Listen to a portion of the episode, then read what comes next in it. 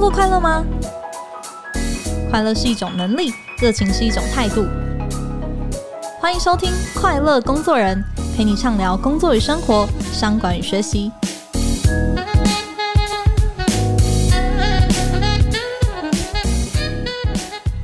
大家好，我是 Cheers 快乐工作人的记者邵敏。你每年到了这个时候，我想所有人都会格外的注意一件事情，那就是你的钱。可能呢，才刚领到了年终奖金啊，然后又来了一个红包的大失血哦。那不知道正在听这一集的你，觉得这一年的开始呢，是一个大大的丰收，还是倍感压力呢？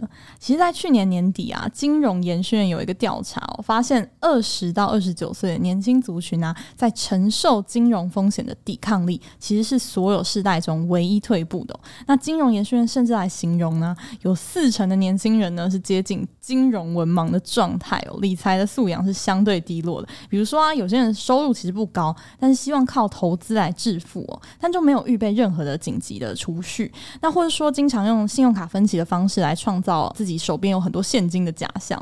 那有不少受访者也形容自己其实就是月光族。那所以呢，我们今天没有要来谈什么景气的荣枯，或者说投资市场的趋势等等，而是要一起来重新检视我们日常生活中可能没有发现的一些穷人思维。那今天这一集的来宾呢，我想听众朋友一定不陌生，他是一位记者，一位主持人，也是一位 YouTube 的创作者关韶文关关。很多人对关关的印象呢，其实就是一位非常活泼的这个娱乐线的记者，然后深度访问过很多的艺人。那后来也自己转型成为了一位 KOL。但其实呢，关关在理财上的心得也是有非常多的收获的。他在二十三岁就存到了第一桶金，然后三十岁就买两间房子。那在 YouTube 上面的这个理财教室的系列影片也很受到欢迎。那最近呢，关关写了一本号称你阿公都看得懂的理财书，那书名就叫做《赶走穷人思维，靠自己成为富一代》。那内容呢，我看了一下，从挑信用卡、记账啊、买保险啊、买房到创业，其实都。完整的谈了一轮哦，那今天很期待跟他聊聊他自己在理财这条路上面的一些故事。我们马上欢迎关关。开场要开多久？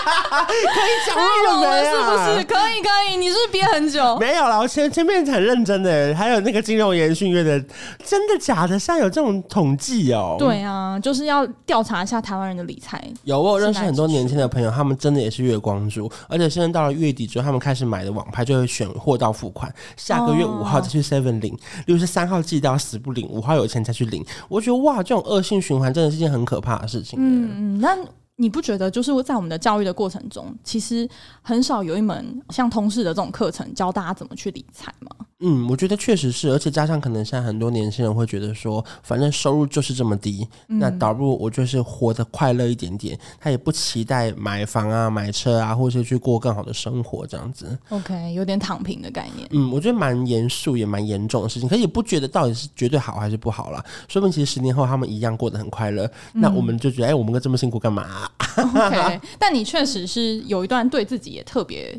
辛苦特别严格的时刻，对不对？我应该算是一直都还蛮严格的，的因为我就觉得说，就是想要有自己的钱啊，买东西啊，因为可能主要是家里一方面没有钱，然后再加上买东西的时候，家人会管很多。你从什么时候开始意识到理财很重要？嗯，大概大学的时候吧。OK，例如说，可能买什么东西都会被我家人讲说，这个已经有了，干嘛要买？像你这个大耳环，他就说你不是有一个很像的了吗？嗯，然后他就开始讲说，不要再买一样，对他们管很多。后来我就觉得说，好，那我想要买的东西，我要自己赚钱，这样他们才开始不用管我。所以大学之后我就去打工，然后开始自己去有了收入之后，就会去学习分配收入啊，分配支出，让自己知道钱大概要怎么去花，这样子。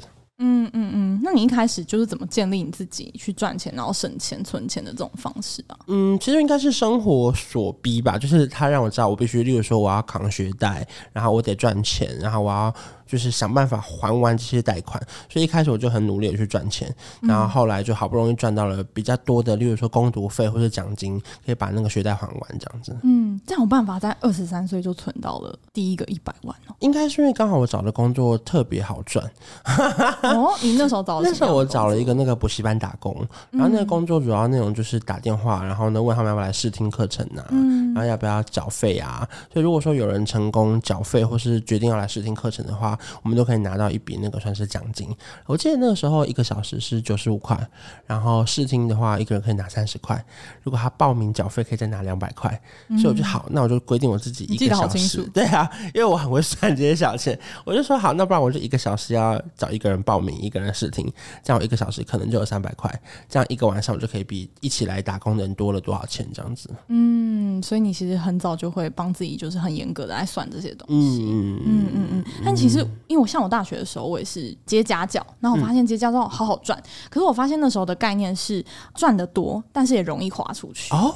对，你买什么啊？那时候就是买个保养品啊、化妆品啊什么，其实根本就不需要这么多东西。他、嗯、可能一个百货公司周年庆等等的，就是整个就喷掉。然后现在事后回想起来，就觉得哎，那时候的消费习惯其实甚至比我现在开始出来工作之后的消费习惯是更铺张。因为我觉得刚开始赚到钱的时候，你会很兴奋，你会觉得说哇，我居然可以几个小时赚到多少钱，你就会想要买更多的东西。嗯、不过我觉得这些都是一个过程啦。等你花到没钱花，或者是你知道你自己。这么爱花钱，必须要赚更多钱的时候，你就再去找一份更好赚的工作，或者是让自己知道，哦，原来不能这么爱花钱这样子。嗯，但现在花钱，我感觉是越来越轻松，越来越容易。我的意思是说，有太多就是可以花钱的方式啊，嗯、然后诱惑等等的，你自己会特别留意，就是你在日常生活中哪一些花费的一些话术啊，或是陷阱吗？我觉得很困扰哎、欸，真的吗？你也是容易花钱？哎、欸，因为以前只要你没有带现金就不能买东西，嗯、可你现在只要有 Line Pay 啊，或者是什么接口支付啊，甚至你只是一张悠游卡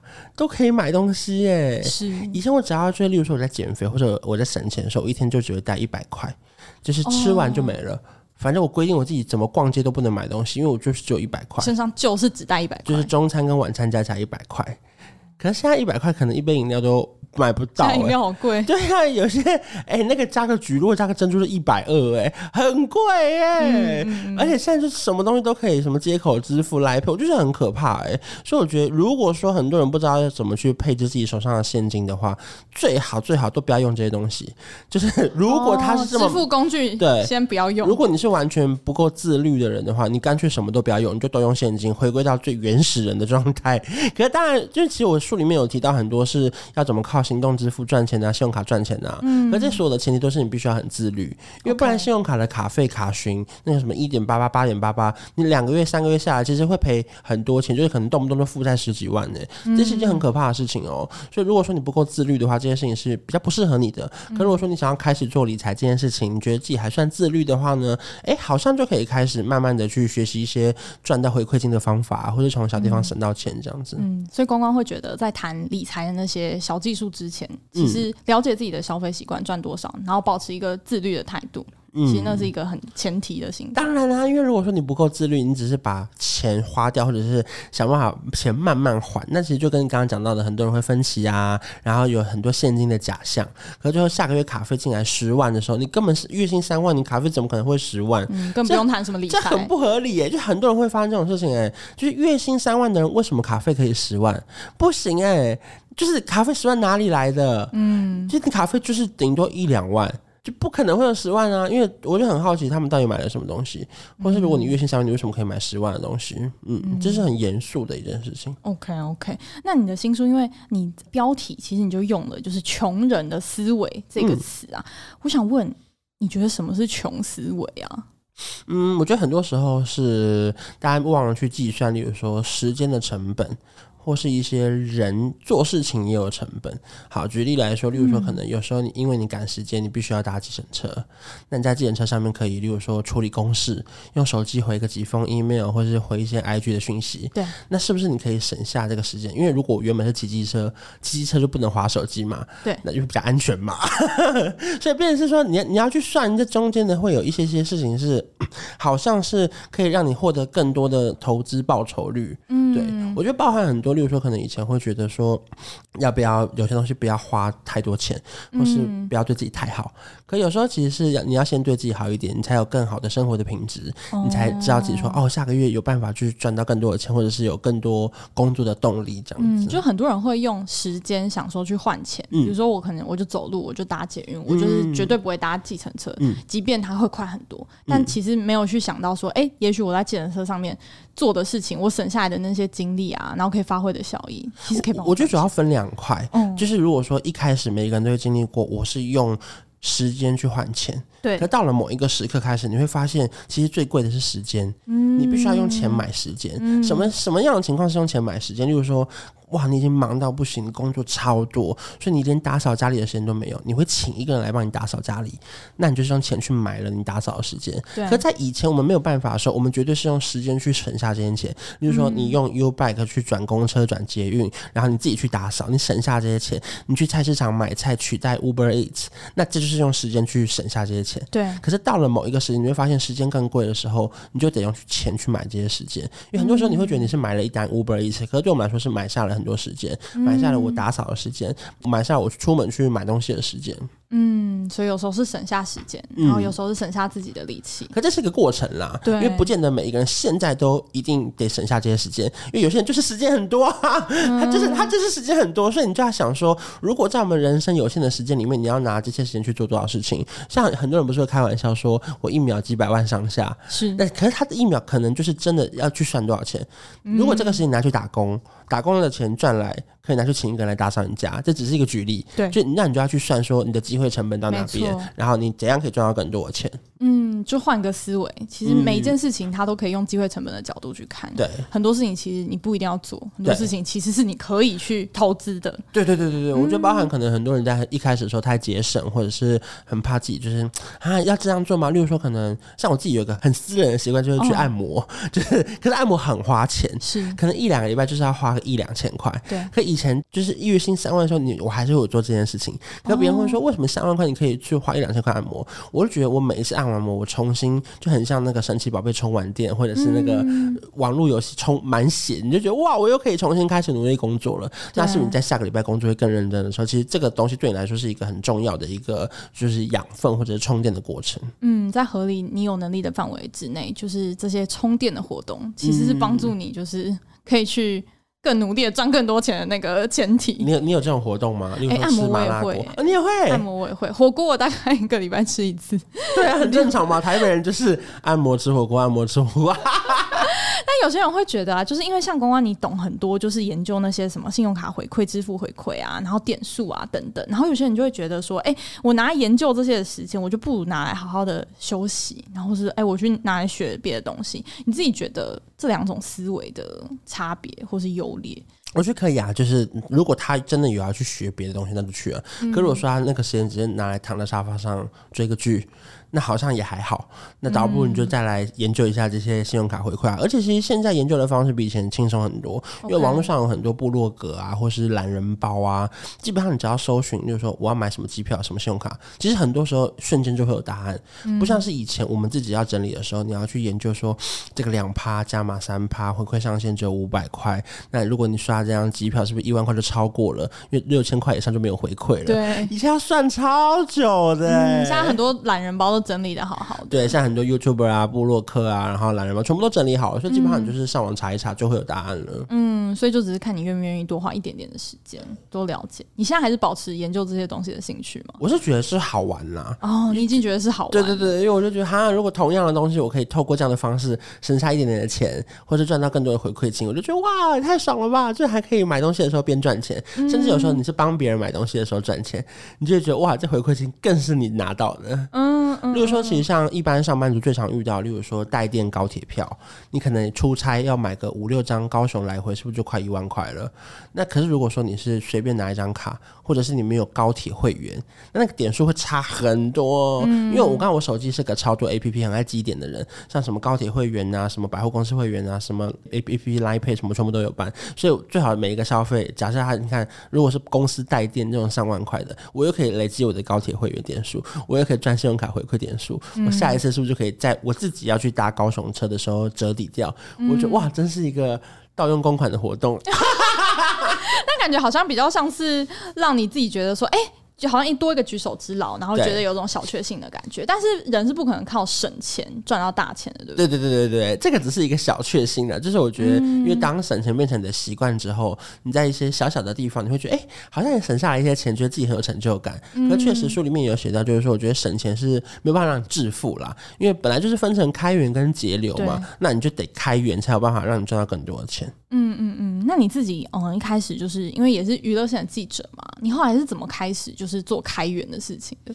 嗯，一开始因为我就觉得记者的工作真的钱太少了，哭哭 就是我觉得做这个工作就是做一个梦想啦，就、嗯、是说你知道你自己发挥你的影响力啊，或是你采访了什么报道，你写了一些深度访谈，然后点阅居然还比那些新闻八卦来的低很多的时候，你就觉得哈，就是与其还要去做这些深度访谈嘛，你就觉得心很累。可后来就觉得说不行不行，这个工作还是有好玩的地方。然后后来就开始，例如说下班时间我会去打工，嗯，就是我再回到之前补习班打工。Okay, 你当记者已经这么累了，你还去打工？因为补习班很好赚。OK，你就找到你自己可以赚钱最快的方式。对，就是因为我我知道自己，例如说那个时候在毕业的时候面临的抉择，就是我要不要留在补习班做一辈子？因为那时候补习班开的条件还不错，嗯，他们几乎可以说是，如果加上奖金的话，可能会是外面工作的两倍。因为我刚开始毕业两万六嘛，那如果补习班加奖金，可能就有五万六万之类的，真的是可以当，其实算很高哦。嗯、可是我就想说，哈，这样我会不会一辈子就待在补习班做我原本就会的事情？有考量到成长性，对，所以我就觉得说，那不然我就出来试试看。那同时呢，我就觉得哈，可补习班还是蛮好赚的，所以我就有在晚上或者假日的时候会去打工这样子。嗯嗯嗯。那后来是怎么踏入这个 YouTube 界的？后来是因为觉得说，嗯，好像这样做下去也不是办法，哈哈哈，因为就是发现我们这个传统媒体啊，或是这种网络媒体，嗯，看的人好像没有以前那么多了，就不像是以前这么好去。例如说，你要约访问，随便约一个谁，他都一定会来。他可能会说我们这次没空啊，或是他真的觉得你们的露出对他来说没什么帮助。不 嗯、他当然不会这样讲啦。可是这个软钉子的意思就是说，这个效益就是这样。他不如把钱拿去上一些 YouTube 频道，嗯，或是。是去网红那边宣传，就我觉得那个时候深刻的感受就是这样。例如说，以前你想宣传起来说敲谁谁就会来，就说哎，这是谁发片？来我们这边接受访问，他们全部经纪人都还会帮你找好咖啡厅啊，然后帮你点好餐啊，帮你然后问你要不要来啊。可后后来到中间的时候开始慢慢萧条之后，就只能约在他们的唱片公司给你喝一杯水，然后就是在一样的背景拍一样的照片，这已经是中等了。然后到最后就是你已经还约不到那些所谓宣传期的歌手了，然后他们还会发稿来发。稿来说，我们今天去上了谁的频道？我就觉得很生气，就是你们不来我们这边宣传就算了，你们上别人频道还要发稿给我们，叫我们帮你写，你们去上别人的频道的宣传内容，嗯、我就觉得哈，这合理吗？可是因为这已经事实证明改不了这件事情了，就是产业跟工作的趋势变化。对，那我就只好成为那一些你会发稿出去的那些人，所以我就想说，好，那与其这样的话，那倒不如我就开始做自己的频道，然后看能不能靠这个频道稍微如果做起来的话，至少可以做我自己很喜欢的事情。嗯嗯嗯，有成就感，然后。有成长性，嗯，然后其实打造个人品牌，其实也是开创收入很重要的一个新的方式，对不对？对，我觉得这应该是现在最流行，或是大家最想要做的事情。包含连我自己都买了艾丽莎莎的线上课程，哦是啊、而且还是在最便宜的时候买的哦。它现在不是不断的在变贵吗？哇，还好那时候买到哎，结果一买到发现啊，它居然要四月才开课，好久哦！艾丽莎莎，快点录完好不好？毕竟它是集资啦，所以他本来就没有那么快开课，只是很多人会以为现在买就可以现在上到课。嗯嗯嗯、我觉得这真的是在。在这些转换的过程中，你要知道自己想要做的事情，然后并且有一个确定的方向在那个远方，然后再把它切割成很多小目标，才有办法慢慢的朝向这个方向前进。这样子，嗯，因为现在真的好多人好想要斜杠或是跨领域哦。对啊，我觉得一方面也是被那些。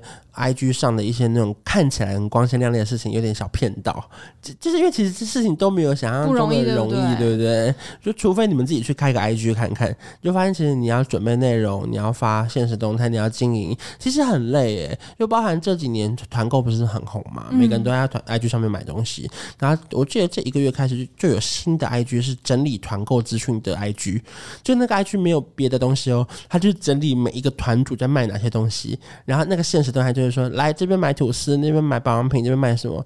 然后其实这工作也很累哎。嗯。然后我也我也很好奇，说，哎，他这个成立这个 IG 的目的是什么？因为他其实看起来没有任何盈利嘛，他就是帮大家统整这个资讯。可会不会其实他就这样整理个半年一年？会不会大家去那边看团购资讯之后，他可能自己也可以开团购？我不我不确定。可是其实说真的，你说门槛可高可低，其实你只要有个账号，你就可以来做这些事情。可是看你有没有想到这些事情，嗯、然后你有没有成为前面几个人先做这些事情的人，我觉得很重要。哦，这还蛮重要的。但其实也要保持，就是观察自己的职涯走到哪里了，是不是到一个瓶颈？其实要赶快找出第二个成长曲线。对，因为其实很多人在职涯的过程中，可能不确定自己。这边还可不可以继续混下去？用到“混”这个字会太严重。不会啊，不会啊，开源就是真的是要不断的去想，还有哪里你可以做得更对，然后更有效益，哪些事情可以让你赚到钱，或是哪些事情会让你。例如说变开心，或是可以花更少的时间赚到一样钱，那它也是省下你的时间哦。嗯、因为省下时间，你就是赚到钱。嗯嗯嗯，哇，听到很多就是精彩的心路历程哦。那我们下半场呢，其实还有准备了一些很实用、很真的是非常就是我们日常每天都会遇到的一些问题，包含哎要不要记账啊？啊，信用卡我怎么调等等的这些很实务的问题，要来跟关关来请教。那我们休息一下，我们等一下再继续。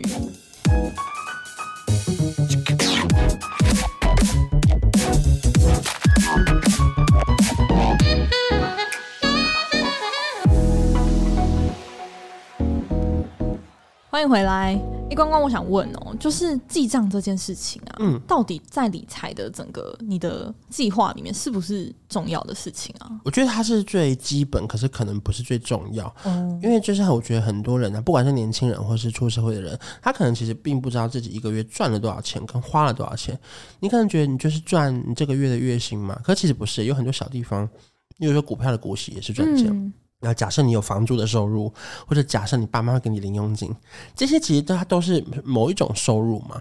那其实你全部都得记下来，那你才会知道说你这个月的收入加上这些有的没的小零用钱的加起来，最后它可以变成多少钱。嗯、因为例如说可能连五百块、一千块的发票中奖我也会记账，然后刮刮乐刮到三百块，可是我花两百块，那我就赚一百块。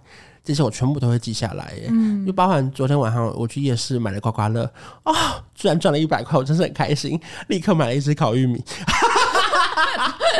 还是赚三十块，因为烤玉米其实。哎、欸，你真的都记得很 清楚，我真的算很细。嗯、可我觉得最重要的是，因为真的很多人不知道自己钱花去哪边。对，其实包含现在有非常非常多适合现代人使用的 APP 啦，就是上面一定会有写说，呃，交通多少钱，然后餐费多少钱，甚至你每个月记账完之后，它会很自动化的帮你画成一个圆饼图，你就可以看到那个比例说，说啊，我怎么这个月花那么多钱在吃饭，或者我们这个月花那么多钱在买衣服，那你就可以再点开细项说，哦，原来那天是因为为了尾牙。或是啊，因为那天买了一张机票，那可能你觉得合理，那这个月就可以 pass 过去，我不用那么严格了。OK OK，对。可是我觉得至少你要知道自己钱花去哪边，因为我觉得很多时候是每个月，有些人下个月发现啊，我这个月怎么花了五万？那你找不到原因，对，你会以为你被偷哎、欸。对，我懂。我有时候收到信用卡账单，我也会吓一跳，我想说。我是被盗刷吗？对对，所以我觉得记账这件事情是很重要、很基本的一件事情。那你清楚自己的消费很透明之后，你才能知道剩下的钱拿去要干嘛。尤其之前我有跟大家分享过，就很多人会遇到一个问题，就是大部分的人都是先花钱，然后再去存钱。就这个月剩下六千，那我就存起来。可是其实我觉得，如果说真的要理财的人，应该要先存钱再花钱。就例如说，好，月薪三万块进来，我规定我自己要存一万，我只能花两万当做我的生活费。那这个一万，你就要先把它提。拨出来到另外一个比较少用的冻结的账户里面，然后就固定不要去领钱，哦、甚至提款卡永远都放在冰箱，或是放在某个抽屉的最角落就是转进去，不要再转出来了，这样钱才有可能存下来啦。嗯、不然其实钱在口袋就是很容易想花掉啊。嗯、我觉得这也是人之常情。嗯，你就看到你数字，哎，好像越来越多，你就会对于就是花掉那个账户里面的钱，好像没什么特别的感觉。但如果你有一个账户专门就是在存钱，只进不出，对对对对对对，嗯、像我有一阵子也很变态，可是现在不会这样了。正是是因为之前觉得哇，自己真的太需要钱，也很缺钱，很喜欢赚钱这件事，我就每个月都会把这个账户的钱都清空，就到了月底我就把它全部转出去。哦，因为我要看到我这个网络上登录是只剩下两百块，我就会有一种啊，我明天又要跟认真上班了的那种心情。哦、就是我觉得哇，这个很变态啦。就是、对啊，你真的对自己好苛刻哦。对，我对自己蛮。一百块出门，嗯，然后账户只能留两百块。对对，就是真的是你要告诉自己，其实手上真的没有那么多钱。可是当然现在因为就是你每个地方平均分配之后就不需要就是那么惨烈啦。嗯、可我觉得那个时候是。激励我自己一个很好的方法，告诉自己说继续更认真工作吧，这样子。嗯嗯，所以记账其实是一种激励自己的方式。对，然后你要清楚自己的收入跟花费到底在哪边，你才知道说，哎、嗯，哪些是真的有必要的，或者是哪一些是很长期的支出。那有没有办法去讨论一些更好的方法？例如说，可能很多人房租是一个月一一万二，可是如果你可以跟房东谈说，我一年先付给你，是不是可以？你算我十一万。OK，因为有些房东可能他他如果一立刻有一笔现金，他可以拿去买股票。我我举例，oh. 所以他可能也会喜欢收到一大笔钱。所以我觉得很多时候是你要清楚自己的支出到底在哪里。那可是你看，如果你今天存款根本没有十一万，那你也没有筹码，去跟房东谈说，我可不可以先给你一年的钱？因为你就没钱呢、啊。嗯。可是如果你手上有多十一万，是不是如果你谈到了这件事情，那房租一万二是确定的，那你是不是每个月可以省下快要一千块钱？其实这也很多诶、欸，就是在根本你没做什么事的情况下，你就省了一千块钱。所以其实这是为什么我会一直很常。跟大家分享的，不管是信用卡啊，或者这些小小的方法，就是你要去动个脑筋，然后稍微转一下。其实你严格来说，你也没做什么事情，是就省下很多钱了。嗯，而且很清楚，就是自己要去谈判的等等的筹码。对啊，嗯嗯嗯。那你自己也有在书里面，就是强调一个，就是以债养钱的这一个概念。嗯，就是实物上来说，可能有些人会，比如说像借钱去投资等等的。嗯，你自己觉得这有什么好处，但又有什么样的风险吗？我觉得首先你要先分辨什么是好债跟坏债。OK，那基本上。比较常见的好债就是，例如说像是学贷或是房贷。那如果硬要讲一个数字的话，大概就是两趴以下，嗯，或是二点五趴以下就是好债。那超过二点五趴，包含卡债啊、信贷啊，或是地下钱庄啊，这种就比较像是我觉得所谓的坏债，因为它利息太高了，没有办法这么容易赚回来。那我觉得这个概念也是一开始我想要还学贷的时候，因为前面有讲到说我存到钱嘛，我要去还学贷。可是后来李专就跟我说，不建议我现在还。我说啊，为什么？我钱不能还？你就觉得你已经可以一次还掉了。我就是要一次还了，因为二十三岁我根本没有概念。我就觉得我打工一通一通电话打来存多少钱，我就是要还完学贷。我出社会至少我不要有负债，这是最传统的台湾人的想法，就是我不要欠钱。对。可是后来李专就告诉我说，学贷利息才根本不到一趴。零点八零点九，他会说你随便买一张最烂的保单，或是买一个那个基金，嗯，都有一点五趴或是两趴，那你就赚了一个一点八的所谓的差额。然后我就开始说，哎、欸，好像也蛮有道理的。所以后来那笔钱我就没有瞬间还掉，我就开始去练习理财的配置，比如说买一些最基本的基金啊，或是买那种很基本的配息的保单这种东西。所以后来有了这个概念之后，所以到后来你开始有了更多像是房贷啊，或是学贷，你去分辨它的那个利息的时候。你会知道自己手上的钱可以去做其他的配置，这样子。嗯，就是像这种利息比较低的，它就是所谓的豪宅，你就不用去排斥欠这个东西。可是这个前提是你这个现金如果留下来，你一定得去做投资哦。你不能突然拿去买个香奈儿包，那就是那你就没有拿去做比一点八趴或是零点八趴更高的事情。嗯，可是可当然，我再修正一下刚刚那个讲法，因为香奈儿包可能也会增值，呃、也是哦，这有可能二十万的包三十年变五十万。没错没错，你有眼。光的话，现在这个趋势，可是之所有钱就是那个绝对不能拿去环游世界，就那那个钱你一定要留下来拿去做比零点八趴更高的投资，嗯，这才是有意义的，嗯。可如果说你是一个比较没办法去精算这件事情的人，那你就还掉吧你欠钱就还了啦。可是如果说你想要好好思考这件事情的话，其实是可以拿来做更有效的配置，这样子。嗯，因为很多人觉得欠钱心理压力很大，所以是不是也看个性？其实我之前有看过一篇报道，他写说所有台湾人呢、啊，平均七年就会把房贷还完，平很厉害耶，很，很会赚钱呢。房贷不是都二三十年？银行就是给你二三十年，你七年就还，所以可见其实台湾人很会。赚钱跟欠钱跟还钱，可是其实不需要有那么那么大的压力啊。因为我身边有一派的朋友，是他开始买了房子之后，每个月都约不出来，就说：“哎，我现在要找房贷，我不跟你们吃饭了。”然后他就把钱全部省下来。然后呢，可能每天被主管骂，他也觉得不行不行，因为我需要找房贷，所以我换不了工作，我就一辈子留在这间公司吧。然后你就开始感觉他愁眉苦脸，就为了每个月多还那个五千块。没错。然后可多还五千块可以干嘛？对于利息的减低，可能就是三十块。就是你真的有需要为了多还这五千块，把自己过那么辛苦吗？其实我会觉得说，银行如果都相信你三十年还得完，那你就三十年还吧。嗯，就是当然，我觉得这个观念可能会很冲击。可是其实就是你就按照他的规定还，然后剩下手上的现金拿去做更有意义的事情吧。嗯，就慢慢来，其实不用把自己的生活压缩的这么紧张。这也是很多人不敢买房子，前提是现金要拿去做更有效的事情啊。嗯嗯嗯嗯，你不能说留了一堆现金，每天去吃喝玩乐，那不行，你拿去还房贷吧。也也许这样子还房贷还是你存钱比较好的方式。对呀对呀，因为房子还会增值。嗯、可如果说你手上的现金可以拿去，例如说买一张 ETF 或者是更好的配置的话，其实是可以赚到一些钱的。那、嗯、当然，股票本来就是有有赚有赔啦。对对对，对，对，申购前要阅读那个公开说明书。对，但善用好债这件事情，确实是很多人在理财的时候并没有的概念了。对啊，就是我觉得再把它分成好债跟坏债，你就会更清楚自己的钱应该要怎么去配置这样子。嗯嗯，那因为我知道，我看到你好多的那个影片，其实都跟那个信用卡的研究有关啊。那现在因为我们很多支付其实也都绑着那个信用卡，嗯，那请问你啊，就是你觉得一个人需要多少张信用卡，或者说使用信用卡上，我们到底需要什么样子注意一些美美嘎嘎？其实我现在硬要讲的话，我可能应该有三四十张信用卡，真的很多哎、欸！你都知道每一张要做什么吗？没有，可是其实我我有个前提，就是如果他是要缴年费的，我就不会办，因为因为毕竟你可能可能忘记减掉，或者是忘记处理它，那你就要缴了那一年费就三千六、五千二，很贵。所以那些信用卡对我来说都是放着也没关系的。嗯，那当然可能他今年优惠如果比较少的话，我就会把它放在抽屉里面。那如果过了半年、三个月，发现优惠变多的时候，我就会拿出来。这些都是以备不时之需啦，因为有时候可能某一家。不管是航空公司或是某一个网拍，它就是跟某一张信用卡合作，嗯、那你就会在那个时候拿出那张卡的时候，你就会有十趴回馈，就觉得哇，也是蛮爽的，对不对？嗯嗯嗯。那你这么多张信用卡，你怎么挑？嗯、你放在你的皮夹里面要放哪些？呃，因为现在很多其实都可以绑 Apple Pay 或是 Line Pay，所以其实现在就不用那么白痴绑，全部带在身上。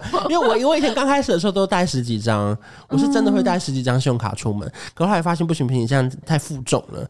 然后后来现在就带的卡比较少，可能就带一两张。例如说实体消费比较高的信用卡，那其他其实大部分都是用行动支付，所以其实带那一两张也都不一定会用到。因为其实行动支付的回馈绑信用卡是比较多这样子。OK，所以你现在大部分的消费基本上都用信用卡或是支付。对对对对对，因为只要能回馈越高越好，这样子。所以你刷卡的金额，你现在还会再去留意吗？有啊，我我每一笔刷卡完，我就会立刻记账。哦，就是我还我到现在还是会一直在记账的人，因为很多人会等信用卡账单来记账，可是我自己的习惯是我消费的当下就是我记账的当下，然后信用卡费就是另外要缴的卡费，这样子，这样我比较清楚我的消费平均在哪边了。嗯，回馈你会记进去吗？啊，回馈不会，我就当做是老天送我的。嗯、就是你刚刚讲到小确幸的部分，对，例如说可能呃去那个 Seven 买个咖啡，我就用 Line Points 折抵掉。嗯，那那这一笔我就不会记账，因为这笔对我来说就是没有花钱，嗯、就等于是老天送了我一杯咖啡。OK，对对对就等于这笔我没花钱，我就不记账这样子。嗯嗯嗯嗯嗯。那因为在你的书里面其实有写到说，哎，去挑选就是保险啊，然后或者说开始踏入投资这一块，嗯、你自己。如果对于就是刚开始啊，其实手上有一点点小钱的这些新鲜人或者是年轻人来说，你觉得他们在挑选，比如说像保险或者说投资的产品上面，有什么要注意的地方？我觉得是首先是网络上会有非常非常多各式各样的问卷，你们先去填一下，要清楚知知道自己的那个投资理财的性格在哪边。OK，对，因为有些人可能会刚开始觉得好像赚了一点钱，好像。得做些什么？因为我觉得很常有人会觉得说，我每个月存五千块，我就觉得我有在投资。可你做的事情可能也也不算什么投资，它就是一基本的存钱。那我觉得，包含因为在这条路上有很多啊、呃、没有办法瞬间后悔的事情。如果说你签了一张六年的保单，嗯、那六年内如果你要解约，就是赔钱。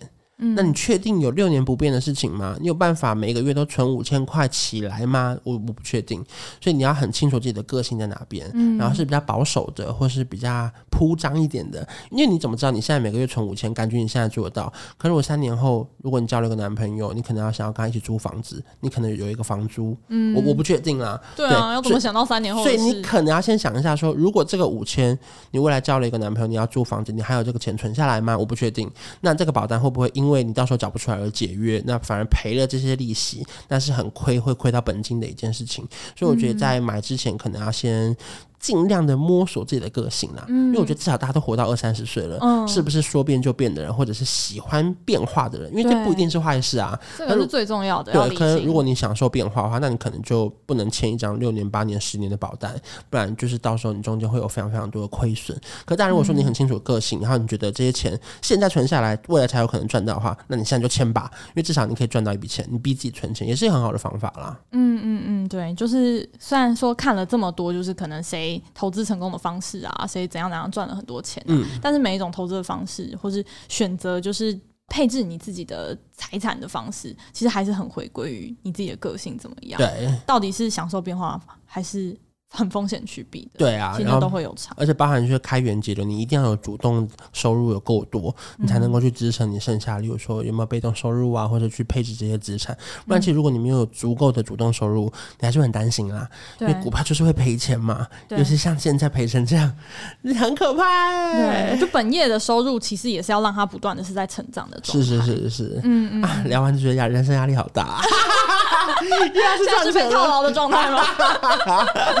哦，那想要在呃最后，就是也请光光给我们的听众朋友，就是假设大家就是已经想要开始就是展开这个理财之路了，你觉得在就是想要变有钱的这一条路上面，有哪些地雷是很容易踩到？然后你希望大家可以哎，现在赶快先了解一下，可以先避免。我觉得首先就是不要随便觉得自己很有钱，因为我觉得很多时候赚到一个门槛，就你会突然觉得自己很有钱。嗯，比如说五十万。一百万，甚至我刚才现在大部分的听众或者是人类，他可能存款根本就没有一百万，因为他可能存到三十万就出国，嗯、存到二十万就去买东西。嗯，哎、欸，如果我自己先简单一个设一个小小的门槛好了，如果到了三十岁存款还没有一百万，其实算是需要想一下的哦。OK，就是你觉得这是一个检视？没有，我说想一下，不是说很烂或是人生没没有未来，而是你要想一下你钱到底花去哪里了。就是说，如果你每一年都是出国进修，让自己的工作更成升级，那当然很棒啊。可是如果你只是乱花掉，然后你你活到三十岁，存款没有到一百万，你得想一下你钱到底花去哪里。嗯，我觉得这是第一件事情。然后再来就是，你不要突然觉得自己很有钱，因为那些钱根本就不是什么钱。就是你可以有三十万、五十万、一百万，其实你说要花掉很容易哦。嗯，你随便出国一趟，或是你随便买个东西，很快就花掉了。嗯，就你不要随便觉得自己很有钱。对，嗯嗯，然后就是再来就是你要很认清自己赚到钱之后的目的是什么。比如说你的目标，假设是买车买房，或者是拿去投资，或者是投资你自己也可以哦。就比如说拿去上一个很棒的课程，然后让自己，比如说多会一个语言，或者多一项才艺，我觉得这也是蛮好的一个方法啦。嗯，我看到你在书里面有写到，投资自己是最稳赚不赔的。嗯嗯。因为我觉得很多时候大家会想说啊，我要投资、投资理财，我要赚多少钱？可是其实他不一定会赚到多少钱。可如果你可以让自己学新鲜的技能啊，或是你多一份才艺的话，其实说不定会帮助你的职涯过程中多了一份可能性。嗯，其实这投资自己也是开源的一种。对啊，因为像例如说，假设例如说你可能本来是很喜欢在虾皮上面卖衣服，可如果你投资自己在这三年学会了韩文，你可以去东大门批货，你是不是会省下一个翻译的钱？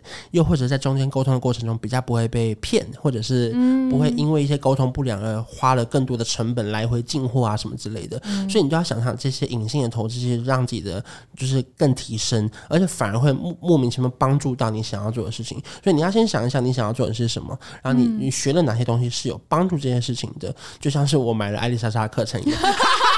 一直推荐，莎莎要付要赞助这一集吧？没有，我的举例就是我会花这个钱，就是因为我觉得从他身上，我如果学到一些什么东西，嗯、我回来帮助我的频道的时候，其实是有帮助，那我才愿意投资这个钱嘛。所以我觉得大家也可以想想说，你想要做的事情要怎么去让它更好，嗯、或是例如说最基本的是，如果你考了一个硕士或博士，在你的国主管或你业界那边可不可以加薪？嗯，或是考了一个全民英检啊，全民英检太烂了，至少多一把。就是就是是不是找下一份工作的时候，你有一份好的证照，那是可以让自己更加分，都这很重要。嗯，就是带着目的去赚钱，也带着目的去花钱。嗯嗯嗯嗯，我想要偷加问一件事情，你觉得你现在在财务上已经有安全感的吗？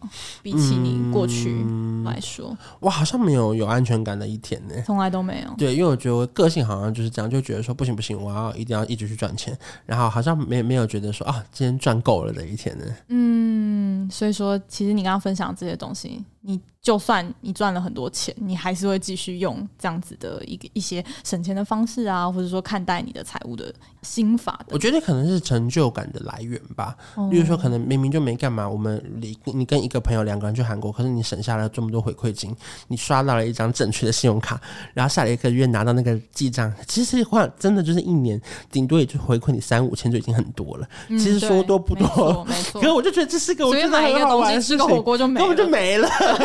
因为我们聊这一整集，其实就是那个在聊那个三千块而已。嗯、是是是，对。可我觉得他就是我觉得很有成就感的一件事情，就是我遵循着银行的规则赚到了这些回馈金，嗯、我就觉得这是一件很爽的事情。嗯、甚至有时候还有刷卡礼，嗯、甚至有时候你推荐两个朋友，还可以拿到两百块的优惠券。嗯、我觉得很好玩啦。所以我觉得大家可以找到自己人生你觉得好玩的事情，然后它让你有成就感。其实它无关你今天赚钱多还是少，或是工作好还是不好，因为这件事情就是让我觉得好玩，并且有成就感。我从中间得到我自己喜欢的事情，我觉得这是比较重要的。我觉得好玩真的是很重要，因为大家可能觉得对于理财这件事情，有时候没有去吸收那些概念，是因为觉得很严肃，对，然后很远。然后或者说，哎、欸，我现在好像也没多少钱，我不知道就是要理嘛，等等。但其实了解这件事情，其实也帮助自己抓回一些，哎、欸，对于钱这件事情的某种主导权。然后说，哎、欸，在测试的这个过程中，有一些小小的成就感，然后觉得越来越好玩，嗯、对这件事情是越来越有概念的。就希望大家可以就是去买我的新书。对，今天还有很多就是没有谈到的很多实用的小细节啊，等等的，嗯、然后还有关关的小故事，也可以在关关的新书里面可以看到。谢谢。嗯，那最后我们跟各位听众朋友来分享一下，我们转眼间这个新年年假呢已经过去了，那很多人可能会安慰自己，想说啊，没关系，接下来还有二二八年假哦。但是可能还有一群人呢，保持着跟你完全不一样的心情，那他们就是在第一线的服务业的人员哦。那 Cheers 今年一月呢推出了最新的数位专题报道，解密顶级服务现场，带你直击服务业卧虎藏龙的顶尖职人。那当你在敲碗放假啊，查询哪里好吃好玩的时候啊，那也不要忘记你的美好假期背后的一些重要推手。我们现在邀请我们的听众朋友赶快前往我们节目下方的资讯栏，看看他们怎么样完成不可能的任务哦。那今天再次谢谢关关来到我们的节目，谢谢。嗯，那我们今天节目就到这边。我们下集再见，拜拜。